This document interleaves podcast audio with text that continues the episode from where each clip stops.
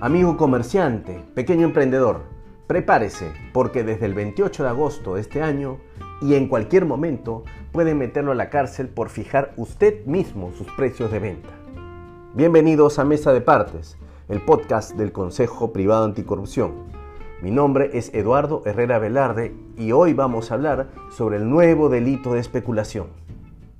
Efectivamente, nuestro Congreso ha emitido la ley número 31040 que vuelve a la vida el delito de especulación que ya antes había sido suprimido.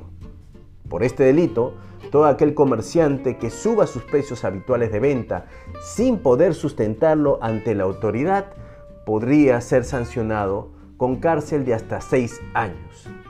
Incluso si usted realiza esta conducta en esta época de pandemia, la pena que podría corresponderle nos llevaría a los 8 años como máximo.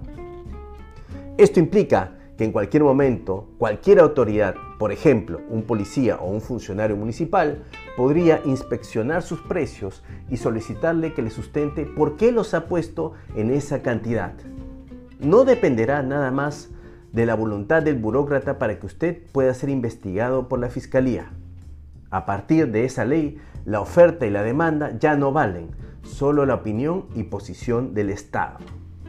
No podemos permitir que la empresa, que es uno de los pocos espacios de libertad que nos queda, pueda ser invadido y desnaturalizado por normas como esta, que además pueden generar espacios de corrupción y abuso de autoridad como ya lo hemos expuesto. Es cierto que han existido conductas reprochables que deben ser sancionadas. Lo que preocupa es que metan a todos los empresarios de distintos tamaños y rubros injustamente en el mismo saco y ahora nos persigan también por esto. Esta ley debe ser derogada otra vez. Esto fue Mesa de Partes, el podcast del Consejo Privado Anticorrupción que sale todas las semanas con un episodio nuevo.